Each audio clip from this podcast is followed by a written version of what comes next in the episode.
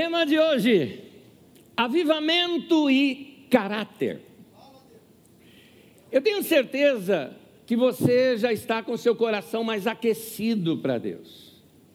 Avivamento é um termo que nós usamos quando Deus vem e acorda a igreja e acorda a nossa vida. Nesse tempo, Deus tem nos chamado à santidade, a um tempo mais profundo com Ele. E, obviamente, se você tem um tempo mais profundo com Deus, isso vai mexer onde? No seu caráter. Nosso caráter precisa ser formado, trabalhado por Deus. É por isso que você vai notar uma coisa interessante. Se você pegar alguns personagens bíblicos, Isaac, por exemplo, Elias, uh, Moisés, até o próprio Jesus, você vai ver que todos eles têm algumas coisas em comum. Antes de começar um ministério e, e se expandir na sua experiência com Deus, passaram por um momento no deserto. O apóstolo Paulo também. Paulo apóstolo, ele uh, uh, conta numa das suas cartas que passou um tempo, inclusive lá no deserto da Arábia. A questão do deserto não é o deserto físico. A questão do deserto, ela é assim, quase que ilustrativa aqui para nós, para dizer, precisamos de um tempo a sós com Deus. Nesse tempo a sós com Deus, para Deus trabalhar na nossa vida, trabalhar na nossa mente, trabalhar no nosso caráter. É interessante, alguns deles foi Deus que mandou para o deserto.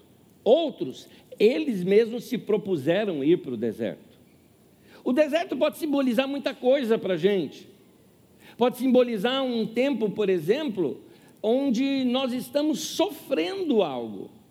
É, por exemplo, se você passou por um momento de uma traição, ou você passou por um momento de um desemprego, ou você passou por um momento de uma perda muito grande na sua vida, essas coisas são ruins, sim, elas marcam a gente, sim, mas é um tempo onde a gente começa a ser tratado dentro de nós, ressignificando a vida, eh, refazendo a direção e os pensamentos para onde nós vamos. Então, esse tempo é importante para preparar a nossa vida para algo que está por vir.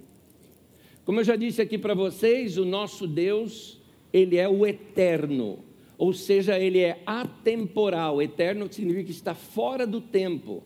Deus não está preso a passado, presente e futuro, ele está acima de tudo isso.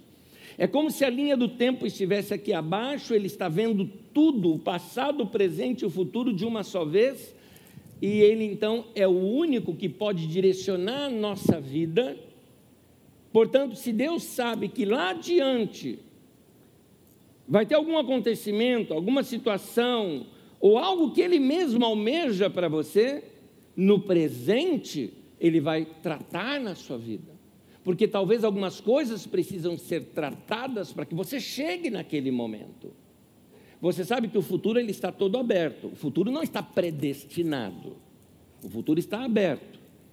Não confunda predestinação com presciência. Deus tem ciência de tudo porque Ele é Deus. No entanto, o futuro quem decide é você. São suas decisões do presente que afetam o seu futuro.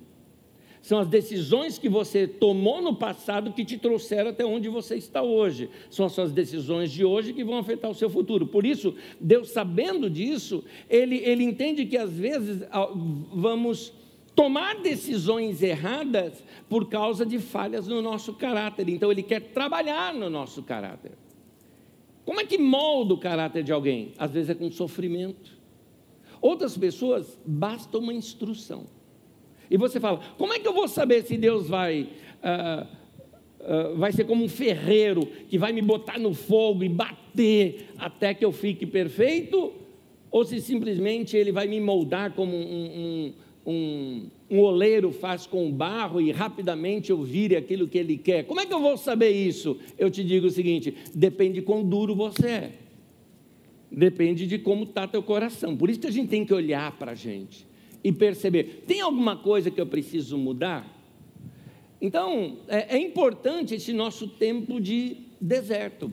Às vezes no deserto também pode ser um símbolo, daquele uma figura de linguagem, daqueles momentos da vida da gente em que a gente não, não sente nada. Você já passou por momentos assim? Parece que tiraram seus sentimentos, suas emoções. Pode ser um momento assim também na sua vida, mas seja o que for, é um momento de Deus trabalhar no seu caráter, na sua vida. Pois bem, há um rei na Bíblia Sagrada chamado Uzias. E este rei começou a governar muito cedo. E logo no começo ele estava muito bem instruído e por causa disso ele fez muita coisa importante ali em Judá. Eu vou ler o texto bíblico, que é 2 Crônicas 26, versículo 3 ao 5, e depois nós vamos nos aprofundar um pouquinho mais nesse trabalho de Deus no caráter de Uzias. Aqui é o começo de tudo, diz assim: Uzias tinha 16 anos de idade quando se tornou rei, e reinou 52 anos em Jerusalém. Sua mãe era de Jerusalém, chamava-se Jecolias. Ele fez o que o Senhor aprova tal como seu pai Amazias. E buscou a Deus durante a vida de Zacarias. Não é Zacarias o profeta, é um outro homem de Deus com este nome. O profeta que eu digo não é o profeta que escreveu o livro de Zacarias na Bíblia, porque isso é bem depois. Então buscou a Deus durante a vida de Zacarias, que o instruiu no temor de Deus. Guarde essa expressão que é importante. E enquanto buscou ao Senhor, Deus o fez prosperar. Eu vou repetir: enquanto buscou o Senhor, Deus o fez prosperar. Enquanto ele buscou o Senhor, o Senhor o fez próspero.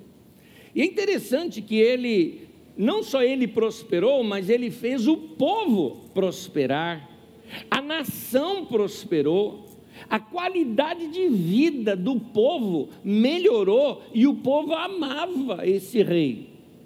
Só para você ter uma ideia, falando um pouco da questão sociopolítica e econômica, Uzias, ele, que ele fez? Ele dominou algumas estradas que faziam ligações comerciais. Se você tem uma ideia ali do mapa onde fica Judá e Israel, não é? Você vai ter assim ao norte a Síria, o Líbano nos dias de hoje, naquele tempo outras nações também tinham esses nomes por ali, e abaixo o Egito. Então Israel é, é, é um caminho é, de comércio. Ele dominando essas estradas, sejam elas o caminho do mar e o caminho dos reis, como se chama, uh, uh, ele tinha ali pedágios para os, para os comerciantes, uh, o próprio povo se utilizava eh, nessas estradas com hospedarias, e, porque tinha segurança. Ele pôs exército naqueles lugares, então ninguém era assaltado, ninguém era roubado, então isso facilitou muito o comércio naquele lugar. Havia um lugar também de produção agrícola, que é chamado Vale de Cefelá, então ele dominou também muito bem aquele lugar. Quando fala dominou, é colocou exército naquele lugar, trazendo segurança. Então tinha escoamento de todas as suas produções para o mar, fazendo assim com que a nação crescesse também com exportações.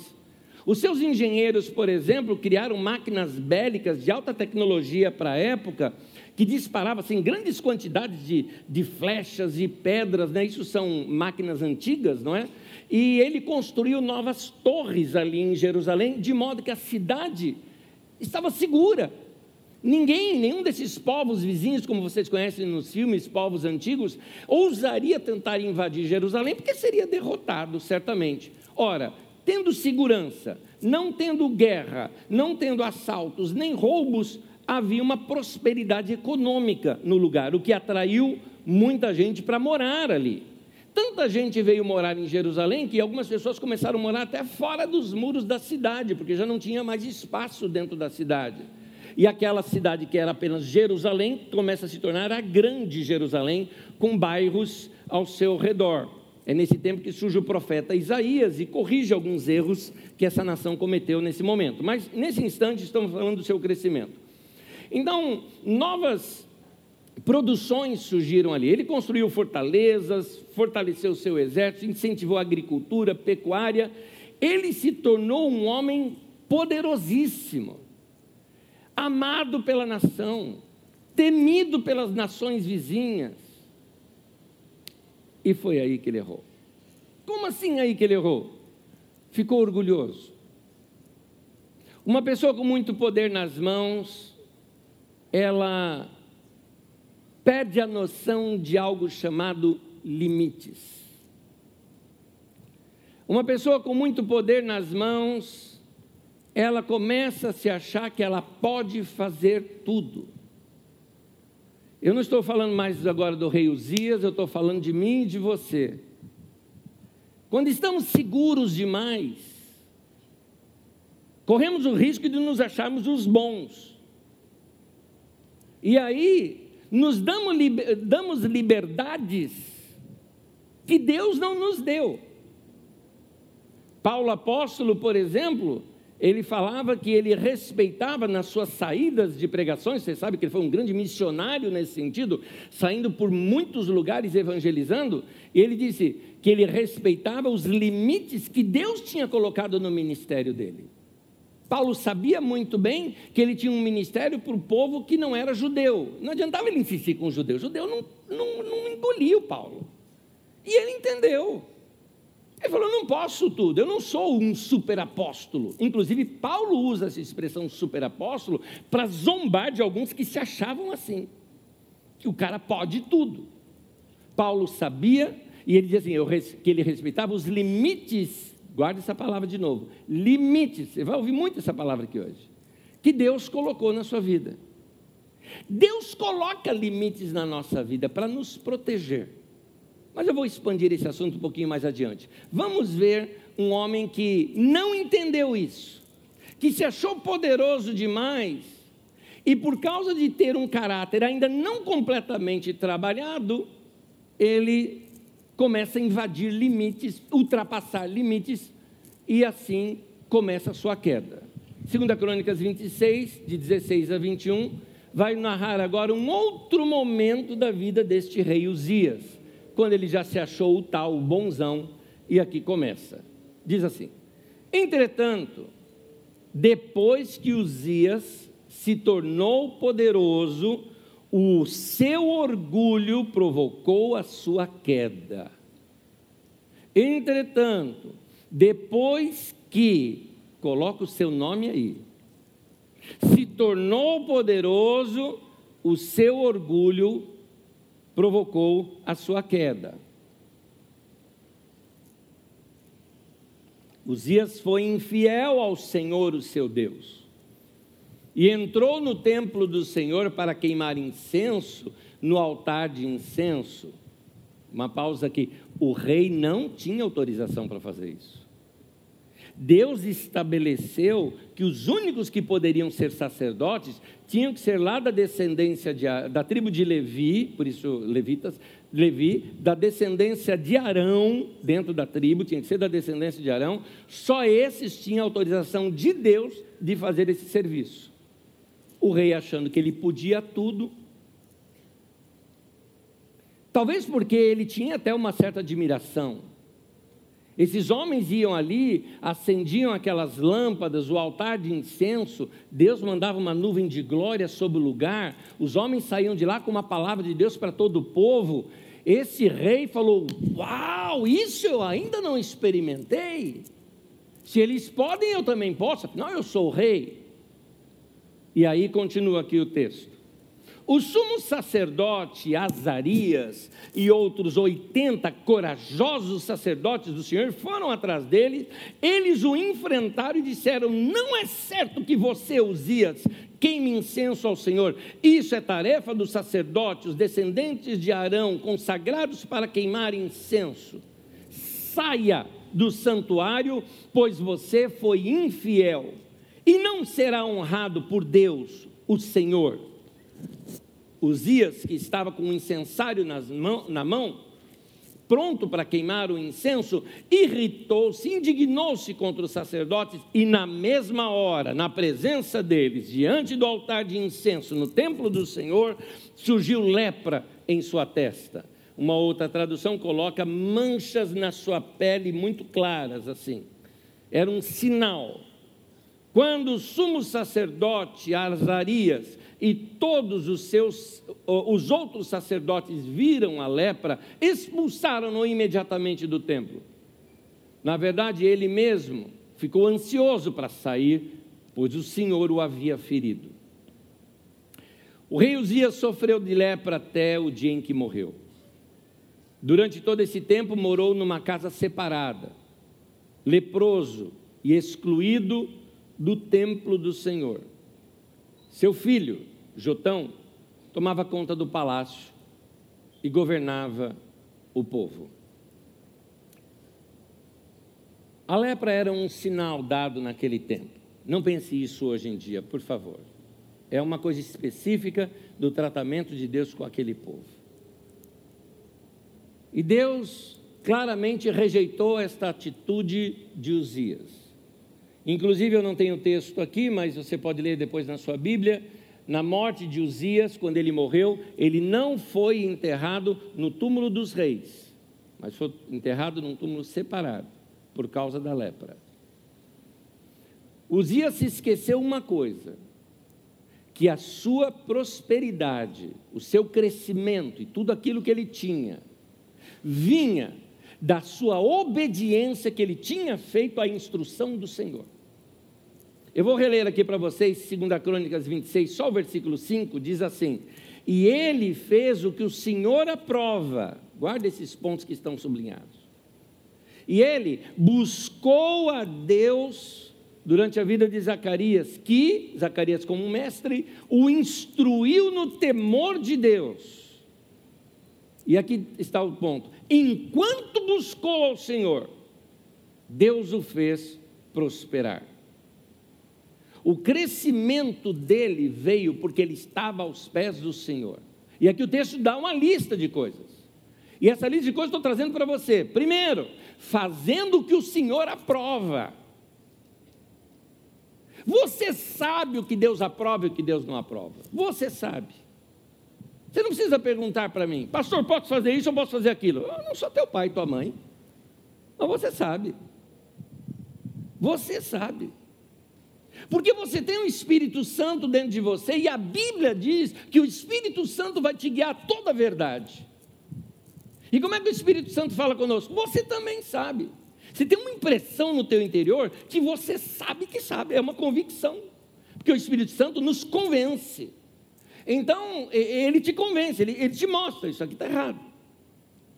Tanto que quando você faz uma coisa errada, você sente um frio lá dentro. Ou quando você faz uma coisa que deu errado, você às vezes fala assim: ó, puxa, no fundo, no fundo, eu sabia que não ia dar certo. O que, que era aquele no fundo, no fundo, eu sabia? É que você não deu atenção. Falou, ah, mas era só uma impressão tão vaga. Por quê? Eu te explico por quê. Se eu tivesse sem microfone aqui e falasse uma palavra aqui para vocês sem microfone, bem baixinho, vocês aqui ouviriam. Talvez vocês ali mais ou menos. Lá no fundão você não ia ouvir. Por quê? Porque quem está mais perto ouve melhor. Já te respondi, por que, às vezes você não ouve Deus direito? Porque não buscou o Senhor, não tem tempo com Deus, não tem tempo de oração, não tem tempo com a palavra de Deus. Eu não estou falando de, de coisas radicais, ah, tem que dedicar 10 horas por isso. Não, a gente tem que trabalhar, tem que estudar, tem que fazer tanta coisa. Mas, meu querido, você arruma tempo para ficar na rede social. Por que você não arruma tempo para ler um capítulo da Bíblia, por exemplo, ou alguns textos e meditar naquilo? Você arruma tempo para assistir uma série, para fazer uma coisa ou outra. Não sou, não, essas coisas não são erradas. Eu também faço, eu também assisto, eu também brinco, eu também jogo, faço tudo isso, mas eu não abandono aquele tempo diário com Deus. Porque você pode ter o dia cheio que for, mas na hora do almoço você para tudo e vai comer. E se não come na hora do almoço, você começa a ficar bravo depois, porque depois você tem que comer alguma coisa. Ora, se você arruma tempo para isso, por que não para as coisas espirituais também?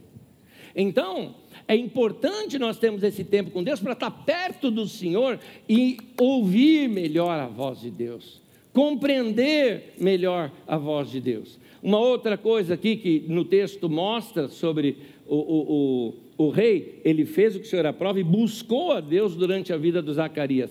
Buscar a Deus, meu irmão, é isso.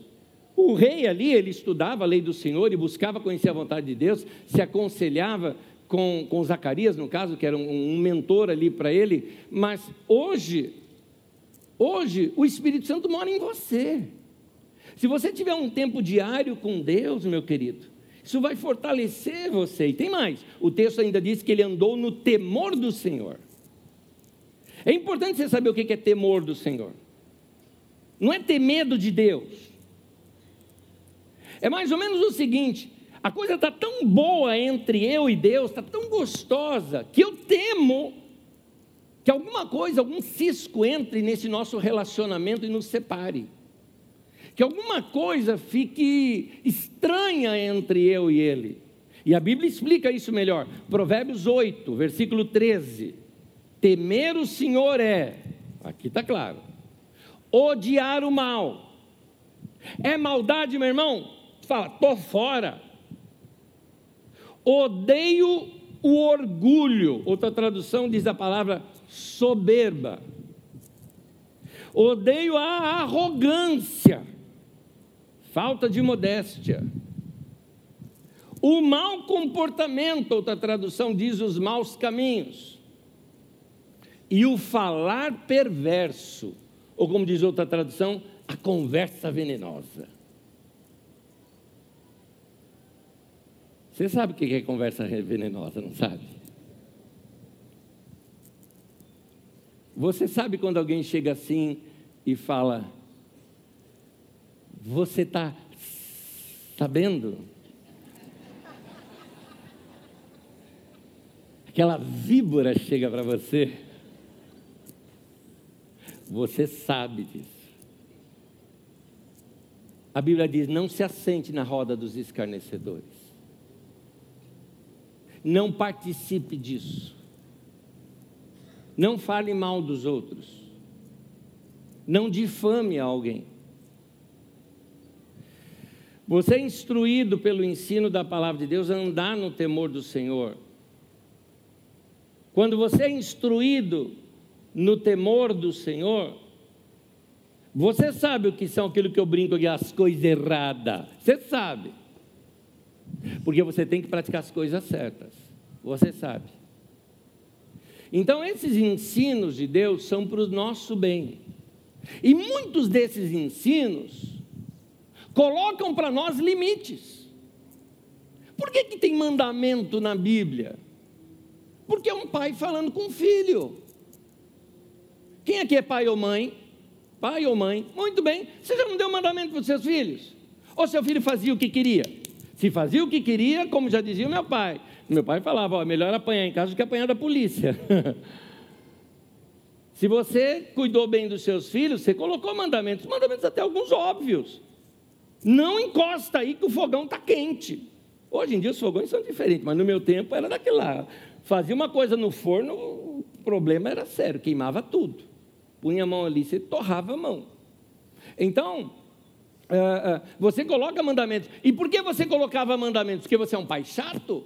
porque você é uma mãe que não compreende o filho. Não, o mandamento é por amor, é o melhor para aquela pessoa. Então Deus coloca limites na nossa vida também, e esses limites são para formar o nosso caráter.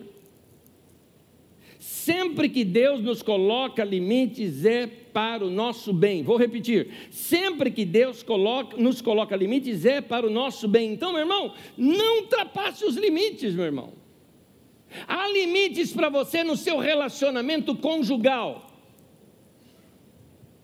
Há limites. E aqui eu não estou falando entre vocês, não, estou falando de adultério mesmo. Há limites, meu querido. Você fez uma aliança com alguém, respeita essa aliança que você fez com essa pessoa. Há limites que Deus coloca na nossa vida. Determinadas coisas vão nos fazer mal. Saia, se afasta. Ou, como a Bíblia nos ensina, fuja. Fuja da tentação. Tentação não se enfrenta, tentação foge. O diabo você enfrenta, tentação não, tentação você foge. Minha irmã e meu irmão, não ultrapasse os limites que Deus colocou. Deus te chamou para ser uma pessoa honesta, seja honesto. Como João Batista pregava, por exemplo, ali para os soldados: contente-se com seu soldo, ou seja, com seu salário, pare de extorquir as pessoas. Seja honesto quando você lida com dinheiro, seja honesto quando você lida com palavras, seja honesto quando você lida com o sexo oposto. Havia alguns defeitos no caráter ali de Uzias, porque Uzias, embora ele tenha sido um homem que tinha sido usado por Deus, ainda havia defeitos em seu caráter que precisavam ser trabalhados um pouco mais. Uh, por quê? Porque Deus está constantemente trabalhando na gente. Meu irmão, Deus não terminou a obra na minha vida e nem na tua. Não terminou. Eu não alcancei a perfeição e você também não. Por mais maduro que possamos ser na vida ou na vida com Deus, ainda tem coisa para mudar na vida da gente. E se você for muito honesto, você sabe que você tem um monte de coisa para mudar. No domingo passado, no final, eu até falei com os irmãos: vamos agora aqui confessar pecados. Escolhe um. Porque se você parar, você vai ter uma lista. O que é pecado? Pecado é desvio. Pecado é errar o alvo, está fora do caminho. Não está certo, é coisa errada. Você sabe que aquilo não é o caminho de Deus para você. Então, é, tem coisas para mudar nas nossas vidas. E nós temos que deixar essa obra do Espírito Santo terminá-la, continuar é, sempre temos algo a melhorar. E é possível que eu e você estejamos vivendo um bom momento na nossa vida. É sim, é possível. E aliás, se vocês me permitem, está aqui alguém que está te falando. Eu estou vivendo um bom momento na minha vida. Graças a Deus. Mas o momento que eu estou vivendo, eu sei, eu tenho consciência que é resultado do que eu vivi no passado. Eu estou colhendo o que eu plantei. Isso significa que o que eu estou vivendo hoje, plantando hoje, é o que eu vou colher no futuro. E se eu não estiver plantando nada, eu não vou colher nada no futuro. Eu sei disso. É por isso que algumas pessoas, elas ah, erram no momento do crescimento. Ah, ah, eu costumo dizer uma coisa interessante que aconteceu na igreja em Jerusalém. A igreja em Jerusalém, quando ela cresceu bastante, Pedro chamou ali a comunidade dos discípulos e falou: gente, nós estamos precisando ampliar nossa liderança. Vamos escolher aqui sete homens cheios de sabedoria, cheios de Espírito Santo, cheios de fé, que nós vamos encarregá-los de fazer essa obra, porque nós, aí ele fala dele, dele e dos outros apóstolos, nos consagraremos à oração e ao ministério da palavra. Nessa hora eu falo: os caras acertaram em cima. O que, que ele fez? Ele falou: nós vamos praticar aquilo que nos trouxe até esse momento de crescimento estavam no momento maior de crescimento da igreja. Eles falaram: a igreja cresceu porque nós éramos pessoas fiéis a Deus, fiéis na Sua palavra e fiéis na oração. E eu não posso agora me distrair com outras coisas. Tenho que continuar praticando aquilo. Da mesma maneira, no seu crescimento pessoal. Você não pode abandonar aquelas coisas que trouxeram você até esse momento de crescimento.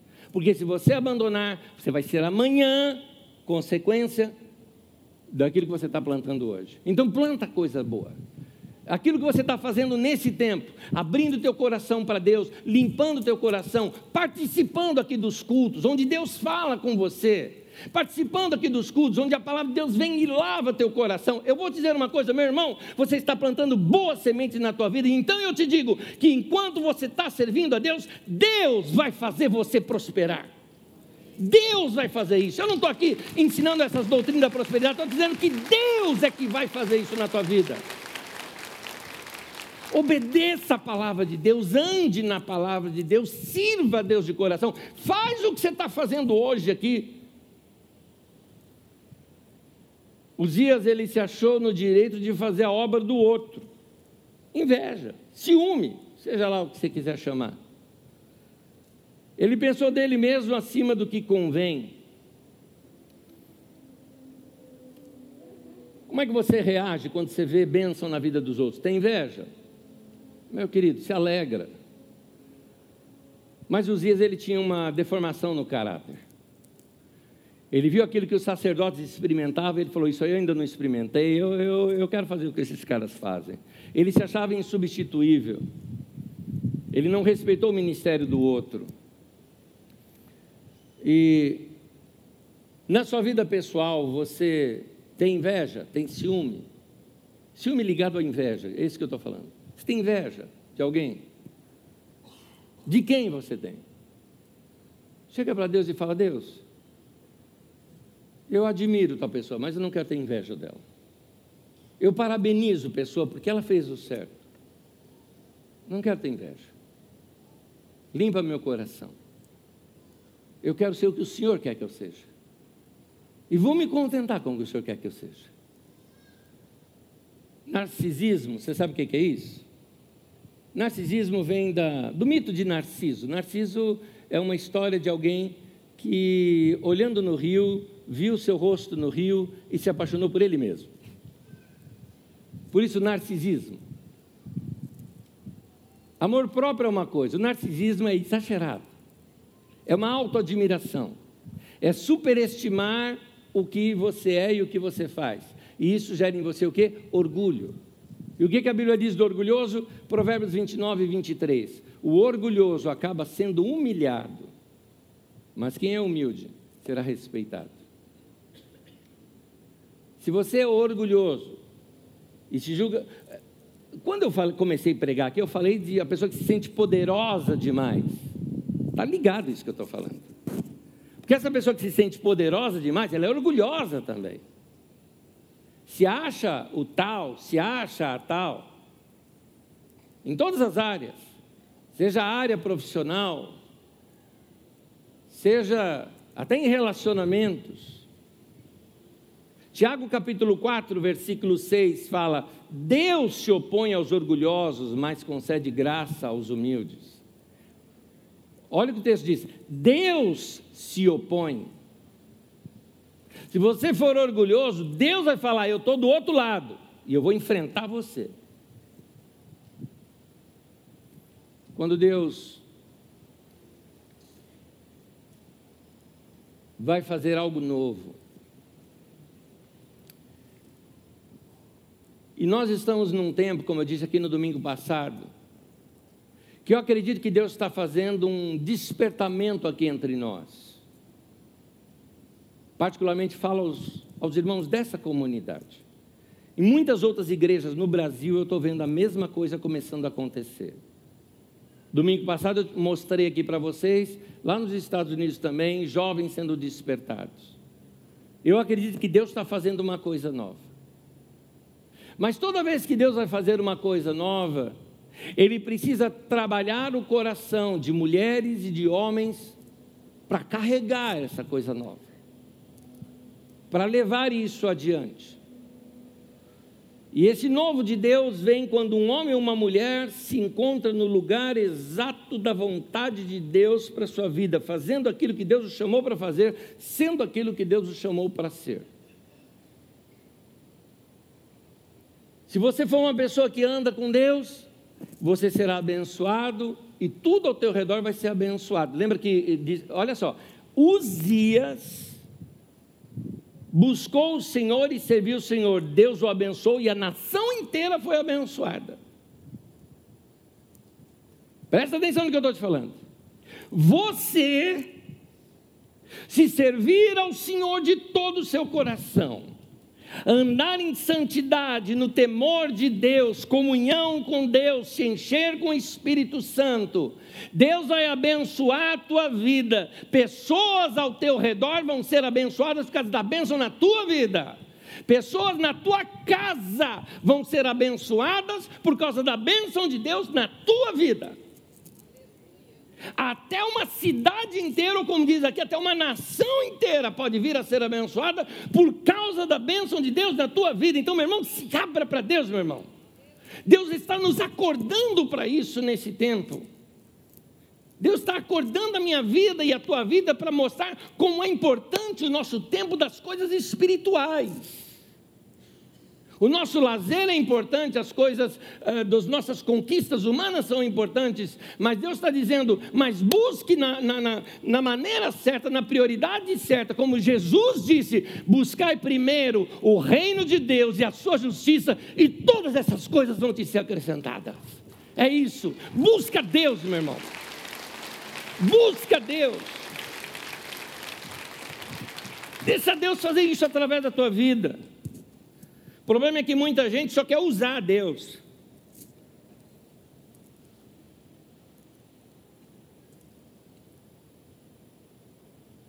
Só busca Deus por necessidade. como se Deus fosse um grande banco, onde ele só vai para fazer saque.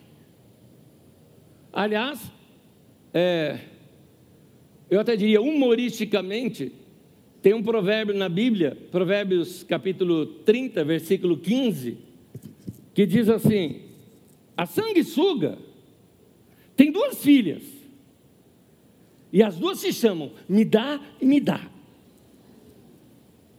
Uma outra tradução só coloca assim: dá e dá. Chupança, quem não sabe o que é sanguessuga. E tem muito chupança por aí.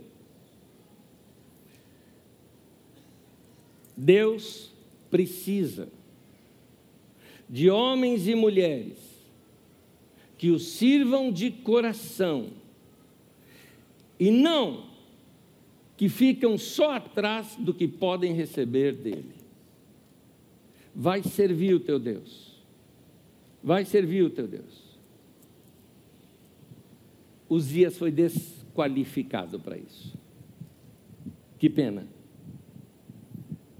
Eu já vi homens e mulheres de Deus que foram desqualificados.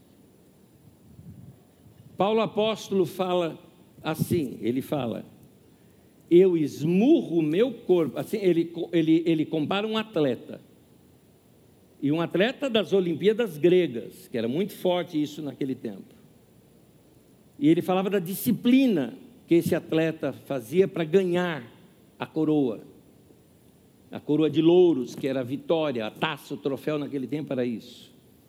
E Paulo diz assim, se referindo a si, ele falou: Eu esmurro o meu corpo e o reduzo à escravidão para que, tendo instruído a outros, não venha eu mesmo a ser desqualificado. Estou citando a Bíblia de cor aqui o texto para você, é isso que o texto está dizendo. Paulo está dizendo: eu coloco uma alta disciplina na minha vida, porque eu sei o que eu ensino. Paulo está dizendo, eu estou aqui ampliando o que Paulo está dizendo. Eu sei o poder do que eu ensino. Eu sei que essa palavra que eu ensino pode mudar a vida de muita gente. Mas de que adianta eu mudar a vida de tanta gente e ter a minha desgraçada? Então eu reduzo o meu corpo à escravidão. Eu digo para o meu corpo o que fazer. Eu venço a preguiça. Eu ponho disciplina. Eu organizo a minha vida. Muitas vezes eu faço uma coisa até mesmo sem vontade, por pura disciplina. Porque ele diz: Eu não quero vir a ser desqualificado. Então, meu irmão, Segue esse conselho. Como Zias não servia mais, Deus foi trabalhando no coração, nesse momento, um jovem ainda. Mais adiante, ele se torna talvez um dos maiores profetas nas Escrituras Sagradas, que era Isaías. E Isaías tem uma forte experiência com Deus, exatamente na passagem onde Uzias sai de cena Isaías entra em cena. No capítulo 6 do livro de Isaías, diz assim: No ano em que o rei Uzias morreu, eu vi o Senhor.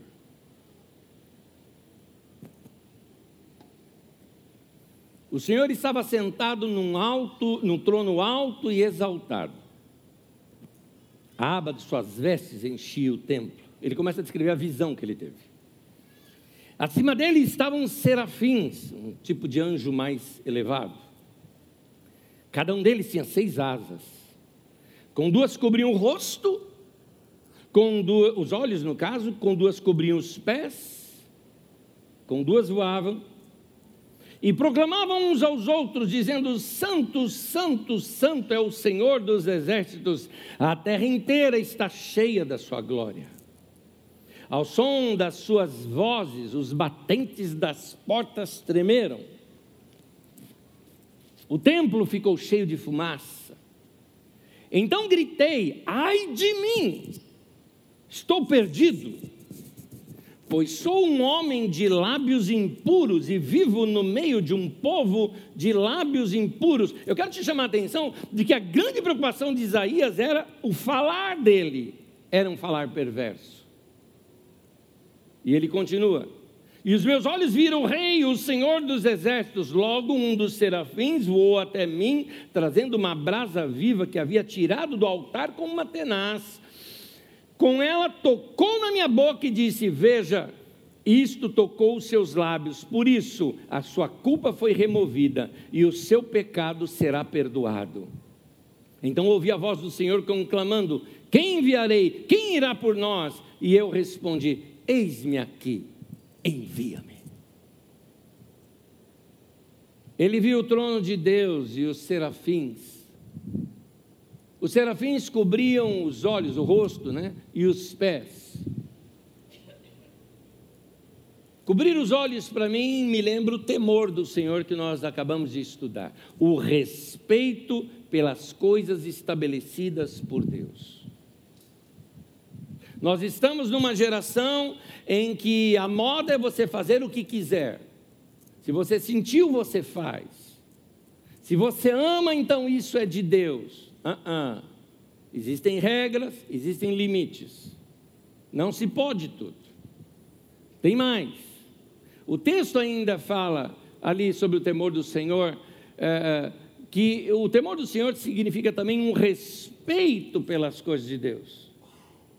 E o, o nosso, o nosso, a nossa cultura é uma cultura que anda perdendo o respeito. Brasileiro não entende mais de solenidades, por exemplo. E uma palavra que já até caiu em desuso: reverência.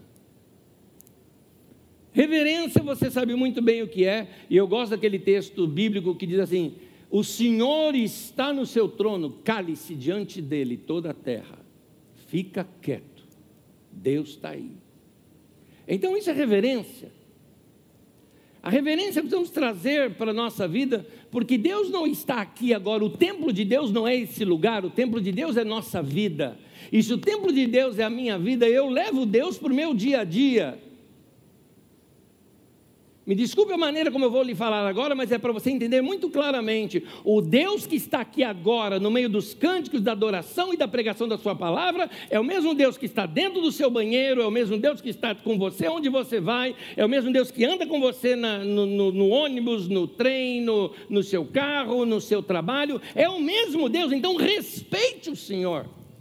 Tenha temor de Deus no seu coração. Ande de maneira santa. Os anjos cobriam ali ah, ah, os seus olhos, mas também cobriam os seus pés. Que o seu caminhar, meu irmão, seja um caminhar santo. Que você ande em obediência aos caminhos de Deus. Uma forte visitação de Deus veio sobre aquela nação devido ao ministério do profeta Isaías. E eu te digo, Deus quer ainda tocar nações, cidades, famílias, casamentos, até empresas. Ele pode tocar através da tua vida, através da tua vida.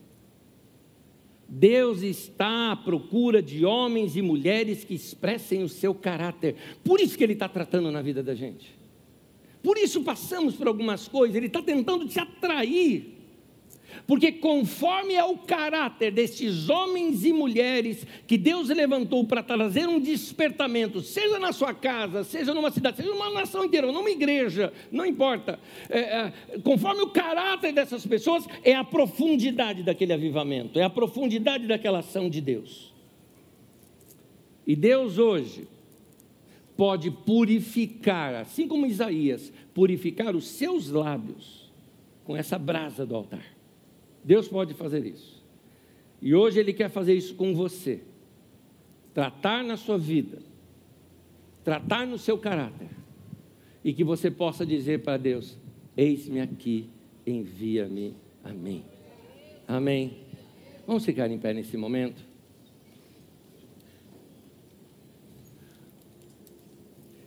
Há uma palavra não muito usada mas ela é bem usada no meio da igreja nos nossos cânticos. Me render a Deus. Você entende isso no campo policial? A pessoa levanta a mão e fala: estou rendido. Estou entregue. Sem resistência. Eu convido você a fazer isso com Deus nesse momento. Senhor, estou aqui. Não tem resistência no meu coração. Pode chegar para Deus e falar: Deus, eu te entrego toda a minha vida. Como nós temos muita coisa para mudar, traga à sua mente uma, uma área, uma, que você quer entregá-la agora diante de Deus. E falar, Deus, muda essa área na minha vida. E se, e se quem tem que mudar é você, não é milagre, é você que tem que tomar uma atitude de mudar, chega para Deus e pede, me dá força, me dá graça para eu mudar isso. Dessa maneira é Deus que vai fazer mesmo através de você. Você tem algo para mudar na tua vida? Nesse momento, fecha teus olhos e rapidinho fala aí para Deus: Sim, Senhor, eu te. Fala, fala dentro da sua mente apenas, não precisa ninguém ouvir ao seu lado. Senhor, eu te entrego essa área da minha vida. É meu caráter, é meu temperamento, é minha chatice, são minhas tentações, é um relacionamento errado, é uma atitude errada, é um roubo, seja o que for, confessa para Deus agora. Você está num confessionário, mas falando com Deus. O anjo de Deus vai pegar a brasa do altar, tocar nos seus lábios e falar: vai estar purificado.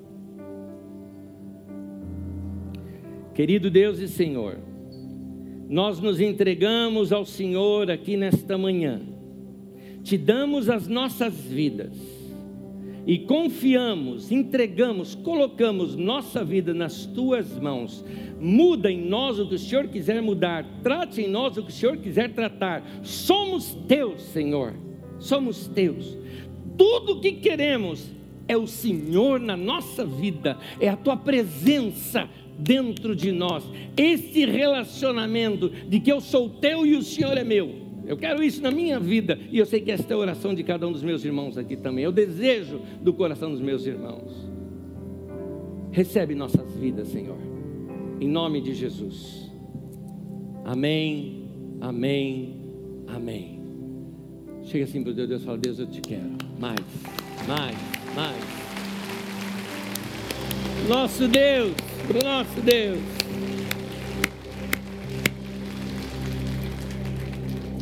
Vou terminar dizendo um texto bíblico para você, porque algo começou a acontecer na tua vida já. Meu irmão, tem algo novo acontecendo com você.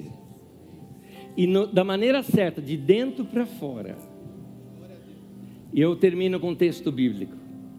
Aquele que em vós começou a boa obra, ele irá completá-la até o dia final. Deus vai fazer isso na tua vida. Deus vai fazer isso na tua vida. A Ele o nosso louvor. A Ele o nosso louvor. Aleluia.